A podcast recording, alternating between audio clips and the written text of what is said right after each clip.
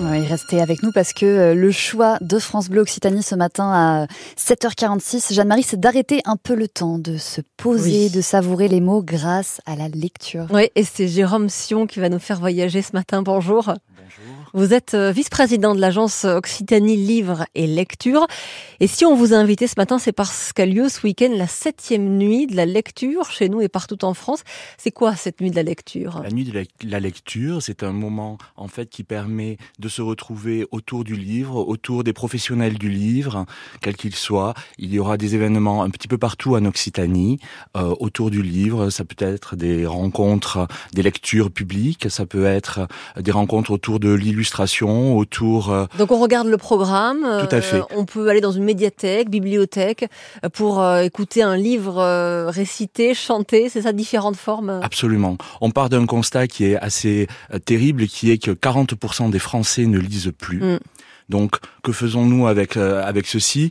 On, on doit essayer de travailler à plusieurs niveaux et notamment au niveau de l'offre, en créant des événements de ce type, Mm. mais également en travaillant sur l'économie du livre, au niveau des différents euh, des différents axes, euh, des maillons de la chaîne du livre, que Mm. ce soit au niveau des auteurs, au niveau des éditeurs, au niveau euh, des librairies et des bibliothèques. Ça se passe notamment, je crois, ce soir à la médiathèque Côte Pavé à Toulouse avec des textes qui seront à la fois lus et, et chantés. Euh, Vous dites, et, et ça me qu'on lit moins qu'avant.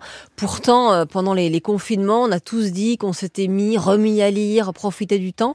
Euh, Comment expliquer ce constat inquiétant du coup? Alors en effet, c'est paradoxal parce que, Ouais. comme vous le dites, il y a eu une embellie de l'économie du livre pendant la crise sanitaire. Les gens se sont un peu On a recentrés. repris nos vieux livres qu'on n'avait pas lus depuis longtemps. Tout à fait, il y avait un besoin de se recentrer sur soi. On avait du temps aussi, peut-être.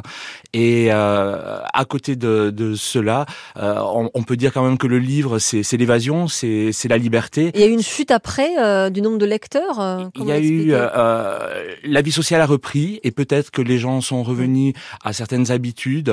Ceci dit, je pense que le tout numérique, quand même, on a un petit peu saturé. Regardez pendant pendant le confinement, au bout d'un moment, on en avait marre de regarder des séries et je pense que les gens sont revenus à, à au livre.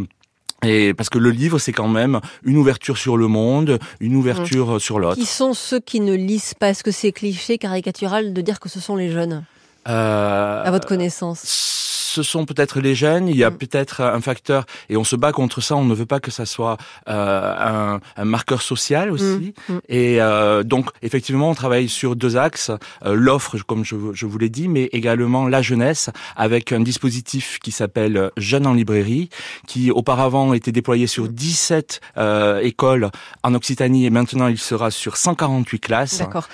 Euh, vous, vous aimez lire, je crois. Vous êtes venu avec. à fait. Montrez-nous à l'écran, euh, en direct sur France 3 Occitanie, des Ah. livres que vous lisez en ce moment. On peut pas parler de tout, mais notamment Les Enfants endormis. Ça parle de quoi ça? Alors les enfants endormis, au départ ça va être difficile le pitch, c'est c'est pas très gai, c'est l'histoire dans les années 80 du sida. Donc en parallèle, vous avez la découverte scientifique euh, et les deux euh, instituts français et américains qui se disputent la découverte du virus et en parallèle une histoire plus personnelle, familiale dans l'arrière-pays niçois d'une famille qui va être confrontée à cette tragédie. Vous avez toujours aimé lire, vous Ou est-ce qu'à 10 ans, c'était compliqué d'ouvrir un livre? Alors non seulement j'aimais lire déjà à Ouais. 10 ans, mais j'aimais écrire également et euh, c'est quelque chose qui m'a toujours accompagné Ouais. effectivement. Euh, On a beaucoup parlé donc des livres numériques, des liseuses qui auraient pu prendre le dessus. Finalement, est-ce que le le- le- l'économie du livre a résisté en Occitanie, en Haute-Garonne?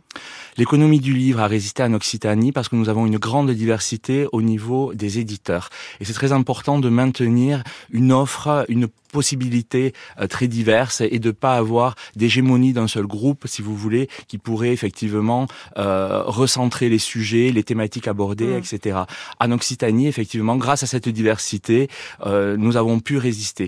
D'autant plus qu'il y a beaucoup de librairies qui se sont ouvertes ou qui se sont développées au fil du Vous temps. avez des chiffres Il y a des librairies indépendantes qui ont été créées euh, ces, ces dernières années Alors en permanence, il y a des, des, des librairies qui s'ouvrent, qui se créent. Il y en a également qui se, qui se ferment parce qu'en fait, le modèle économique n'est pas toujours, euh, est parfois un petit peu compliqué, notamment en, en milieu rural et en quantité. Des fois, euh, euh, il y a beaucoup de gens qui arrivent et, et qui essaient de, de, de s'implanter. Ce n'est pas toujours simple. C'est pour ça que l'agence régionale du livre, euh, que je, dont, dont j'ai la vice-présidence, nous travaillons aussi sur ce Mm. sujet-là avec les libraires pour les accompagner sur leur modèle économique. Donc lisez Lisez, lisez, lisez et allez participer ce week-end à la septième nuit de la lecture dans différents lieux de l'agglomération toulousaine. Euh, il y a aussi Muret, Saint-Gaudens, c'est ça? Tout à fait. C'est la culture et la lecture pour tous et partout. Et le programme complet est sur le site nuitdelalecture.fr. Nuit, vous l'écrivez au pluriel. Merci beaucoup, Jérôme Sion. Jérôme Sion, pardon. Vous êtes vice-président de l'agence Occitanie Livre et Lecture.